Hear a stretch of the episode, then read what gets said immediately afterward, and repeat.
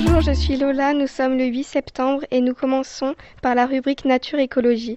Le monde nous apprend que, le Mekong est asséché par les barrages et la multiplication des ouvrages hydroalcooliques en Chine et au Laos perturbe le cours du fleuve chez leurs voisins en aval et menace les ressources alimentaires des milliers de riverains.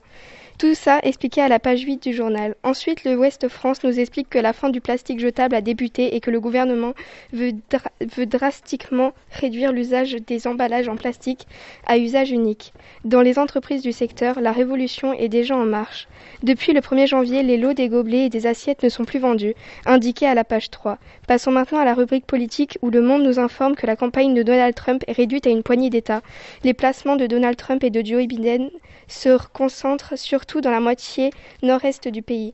Joe, Biden euh, s'est rendu en, en, Pennsylvanie le 31 août. Donald Trump s'y est aussi rendu le 3 septembre. Il avait précédé deux jours plus tôt le vice-président de Wisconsin. Un autre journal nommé Ouest France nous dit que le gouvernement devrait annoncer dans les prochains jours la réduction à 7 jours de la période de quatorzaine pour les malades du coronavirus et leurs cas contacts. La période de quatorzaine imposée aux cas de coronavirus et leurs contacts pourrait être réduite après la remise d'un avis du conseil scientifique qui devrait, bientôt, qui devrait bientôt être public. Terminons enfin avec les écrits du Parisien quand le gouvernement cajole le modem près d'une Près de onze ministres, dont Jean Castex, assistent aux journées parlementaires de la formation de François Bayrou. Jamais la rentrée politique de la formation de François Bayrou n'avait suscité autant d'attrait. Euh, voici les nouvelles de ce mardi 8 septembre. Je passe maintenant la parole à Arthur Bans pour la suite. Bonjour, voici la rue de presse du mardi 8 septembre. Nous commençons par la rubrique sport. L'équipe nous apprend la défaite de Novak Djokovic, battu par lui-même. En effet, Djokovic étant énervé, aurait touché un arbitre de touche, il aurait tiré à l'aveugle, et comme Novak n'aura jamais une balle, ça aurait fait strike, cite l'équipe. Il est donc éliminé, ou plutôt disqualifié, dès les huitièmes de finale par Carreno Busta de l'US Open. Après 26 victoires de rang et 3 titres majeurs, en revanche, son année 2020 est catastrophique pour son image. En plus, il cite Je ne suis pas pour les vaccins, je n'aimerais pas que quelqu'un m'oblige à le faire, dit-il sur ses lives Instagram. Et maintenant la rubrique internationale, avec Libération qui fait sa une sur le Brexit, et il cite Déclaration provocative, publication imminente d'un projet de loi remettant en cause les engagements de l'accord de retrait d'octobre 2020. Le journal titre Ça coince, ça coince, car en effet, car en effet on sort les grands mots et les menaces à peine voilées.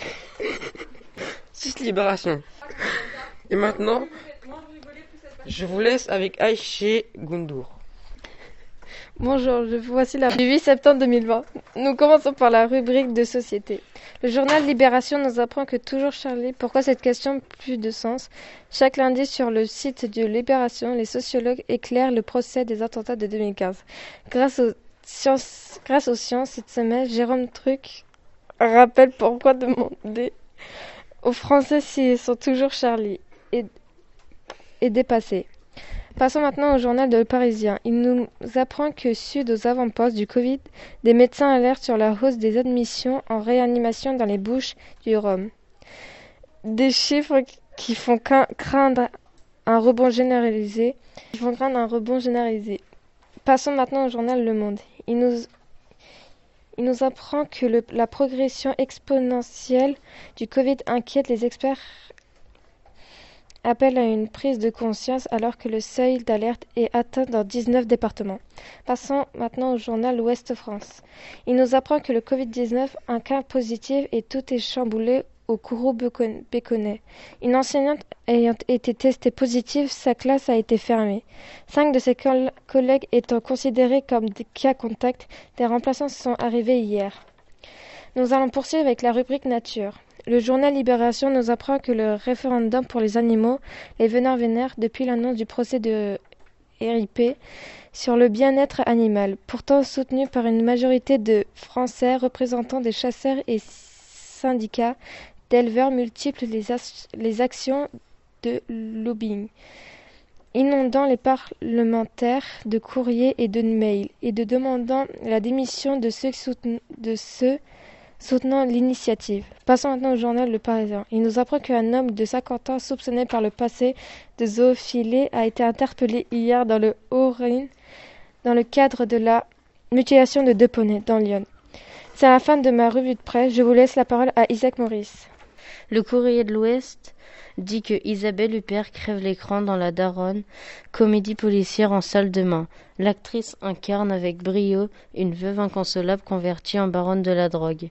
Inspirée du roman éponyme à succès euh, Caïret, le film La Daronne de Jean-Paul Sal. Euh, les sifflant euh, la fin de la récré. Euh, la convivialité et l'absence de hiérarchie au sein de la French sont mises à rude épreuve par la crise. C'est le retour en fonction. Voilà.